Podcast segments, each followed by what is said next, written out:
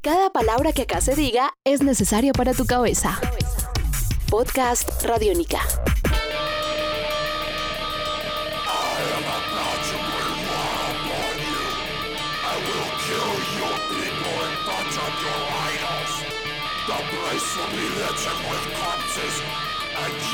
¿Qué tal amigos de Radiónica? Mi nombre es Andrés Durán y quiero invitarlos a que escuchen mensualmente este podcast Radiónica en donde vamos a estar entrevistando a algún personaje importante en el mundo del rock. Y para abrir este especial tendremos a Max Cavalera, vocalista y líder de la agrupación Soulfly y asimismo también partícipe de proyectos como Cavalera Conspiracy, Killer Be Killed y como es bien sabido ex líder de la agrupación Sepultura. Así que aquí está para ustedes el audio de esta entrevista con Max Cavalera llevado a cabo en marzo del año 2016. Esto es Radiónica, Radio Pública, Radio Cultural, cero comerciales. Y vamos con la primera pregunta para Max Cavalera. Está de regreso a Sudamérica. ¿Esto qué representa para usted? I'm I'm so happy to be back to South America. You know, and it's a great tour. You know, it's like a lot of great places we never I never played before, like Cordoba, Ribeirão Preto, and, and uh, Dominican Republic, and uh, you know, and, and then going back to some places I've been, but it's still super excited to come back, like Colombia, and. As, as a lot of people know, Marc loves Colombia. Has a girlfriend in Colombia, and you know he's very excited to to uh, to be back there. You know, so we are all you know, and we're coming from a seven-week tour, man. So we are sharp right now. The band's on fire right now, so it's going to be a great show. Podcast Radiónica. Siguiente pregunta. En los días dorados de Sepultura, ustedes nunca vinieron a Colombia. Yeah, know, we, we just always wanted to play more in South America, but we could never, never happen. We had one show in Peru and got canceled, and for some reason we we could go to Europe, you know, we could go to America, but we could never really play much in South America, which was really kind of frustrated when I was in the band, when I was in Sepultura. But I, you know, making those records for me, I, I never thought that, that, that I was making classic records when I was making Beneath the Remains and Arise, even though they are classic now. When we were making that, that was not in our head. We just want to make a good album. You know, that was always my intention. Every time I step in the studio, just try to make a good, a strong record. You know, that's it's even today. Even that's my attitude today, the same as it was when I was a kid. But um, as far as the impact that would have in, in other countries like like Colombia and stuff, it's like mind blowing, you know. And, and uh, you know, I'm I'm uh, I have I, I kind of you know I, I really kind of have a little um, like a lot of curiosity about Colombia. I think it's a really really special place. You know, for I've seen a lot of uh, you know documentaries about it. Of course, a lot of stuff connected with uh, we, with the drug years and Pablo Escobar and all that stuff, but it's still very interesting to me. It's a very interesting country, you know. So, and uh, so I'm always excited to go back there and play. And I think this show is going to be amazing because we are in great form now, and I think we're going to give a, a hell of a performance. Podcast Radiónica. Max, la primera vez que Sepultura vino a Colombia, la audiencia fue poca porque usted no estaba cantando. Yeah, I heard that a lot. You know, it happens a lot. You know, I mean, I, I, I don't know. It's, it's like, you know, I hope you know. I, I, I hope people understand the reason. You know, I, I, I really, I, I myself, I love being the being in, in Sepultura. You know, it was was my baby. You know, like I gave the band the name and. I fought with them for those, those years, you know, and and and uh, you know, struggle with them, and but life is not perfect, man. You know, we cannot plan those things, and I end up not continuing them, you know. But the I think the fans really show me a lot of support, especially Soulfly One. When Soulfly One was released, it was such a nervous time for me because I didn't know if I'm gonna make it or not, and not many musicians have survived being in a successful band and trying something new. Never really works for for the musician, so it was like very. I was very nervous, you know, and but my passion for music was always the same, you know, continue. So I wrote stuff like Eye for an Eye and Tribe, the very powerful songs that I even play them today. You know, they're always in my set list. and I think that's uh, that that was the key, man. You know, the, when the when the fans heard that stuff, they were like, okay, this is this is the same Max. We we you know, is it with a different band, okay, but the same music, is the same voice. You know, we we still love this. You know, so I think it was um, for me very important that acceptance. You know, and I think Soulfly was very really important band too. Now we I've been in Soulfly now longer than I've been to any even longer than Sepultura. You know, we have 10 albums with Soulfly, and, and it's incredible and very, very popular around the world, you know. And But yeah, so, you know, I'm, I'm just happy the way things turn out, you know. And of course, I'm a, I'm a little sad about about Sepultura, what happened to the band, and you know, but that's not.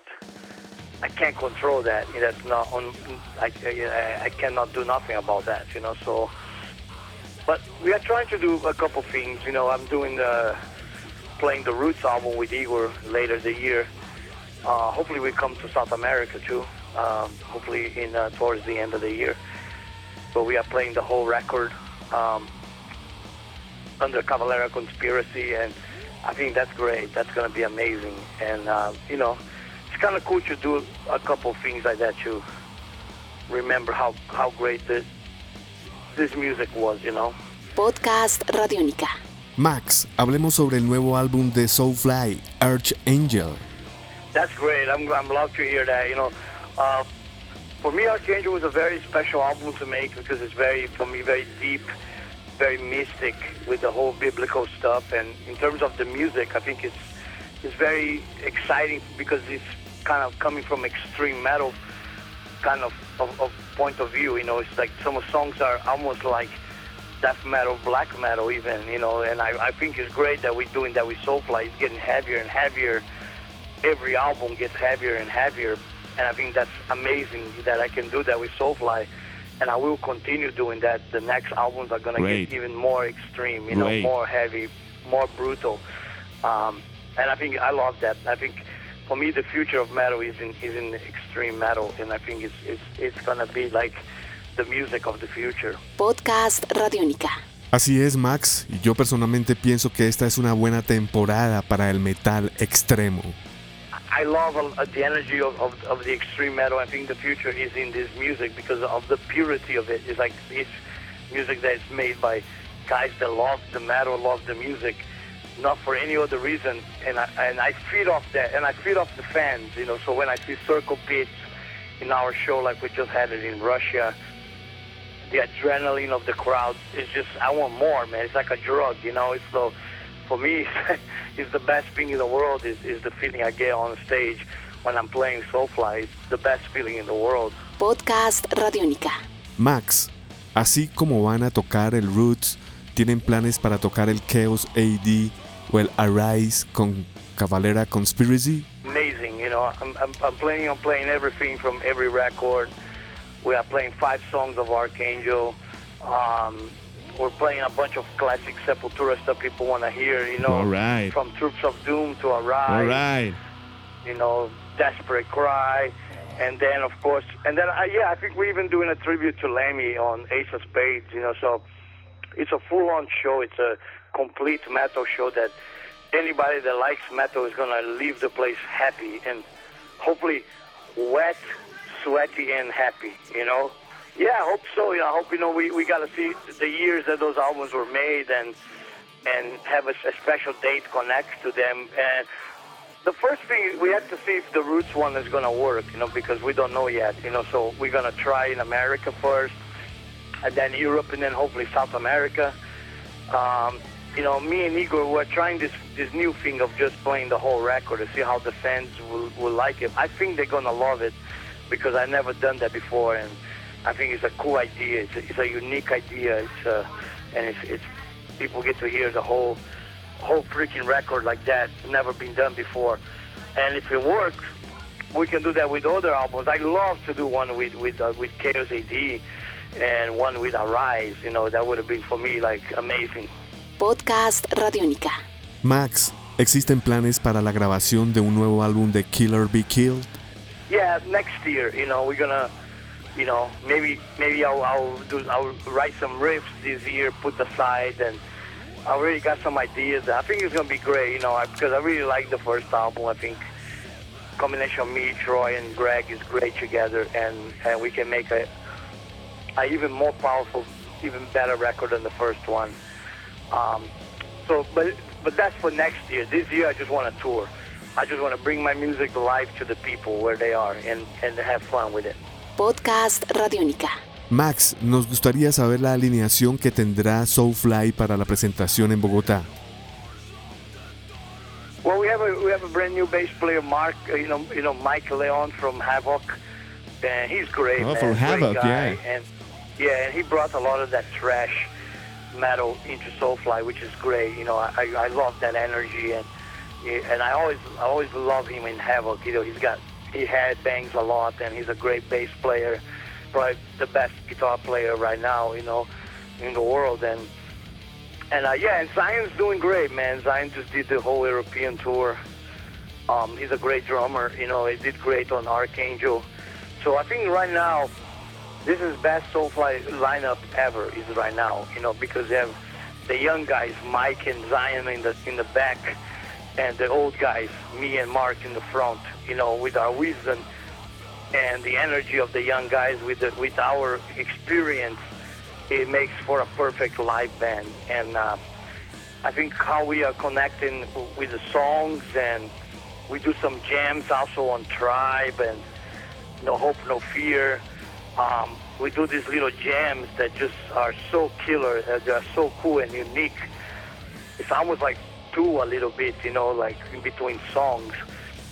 So I think that connects. And then when we play fucking heavy shit like Arise, Troops of Doom, the crowd goes nuts, you know, uh, World Scum and shit like that. So, yeah, I think it's going to be a great show, man. I think everybody that's going to be there going to be super, super happy. Podcast Radiónica. Max, hablemos sobre las agrupaciones brasileras que han mantenido el legado de Sepultura, agrupaciones como Crisium o las niñas de Nervosa.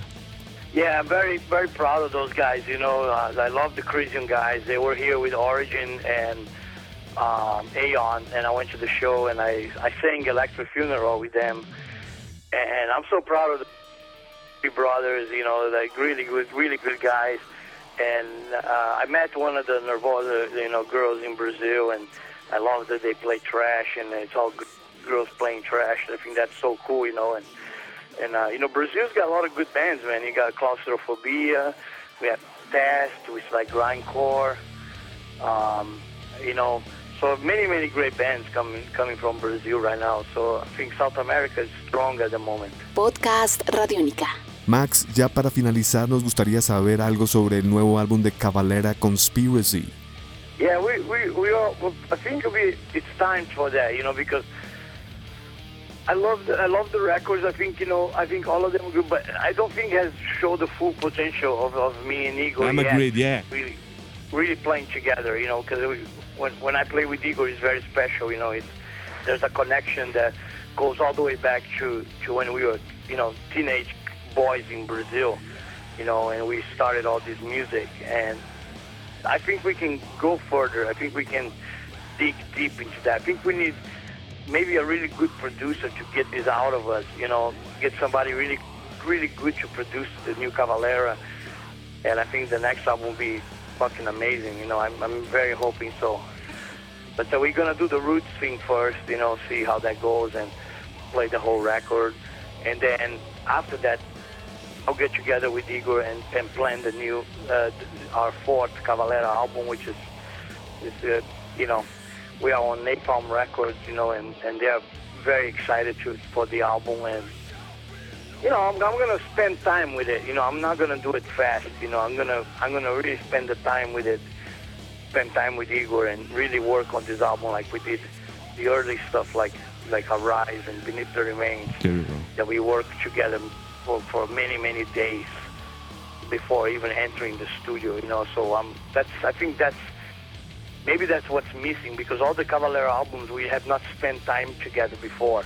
We just go in the studio and make them, and they're great. You know, don't get me wrong. Um, I love Inflicted, Pandemonium was real fucking heavy, but I think if we spend some time together before, we can come up with something even more special. Max, un saludo para Radiónica. Aló amigos de Bogotá, aquí es Max Cavalera, Soulfly. Estoy escuchando Express the Rock en Radiónica. Y nos vemos en la gira. Muchas gracias por todo. Valeo. Este podcast puedes descargarlo en radionica.rocks.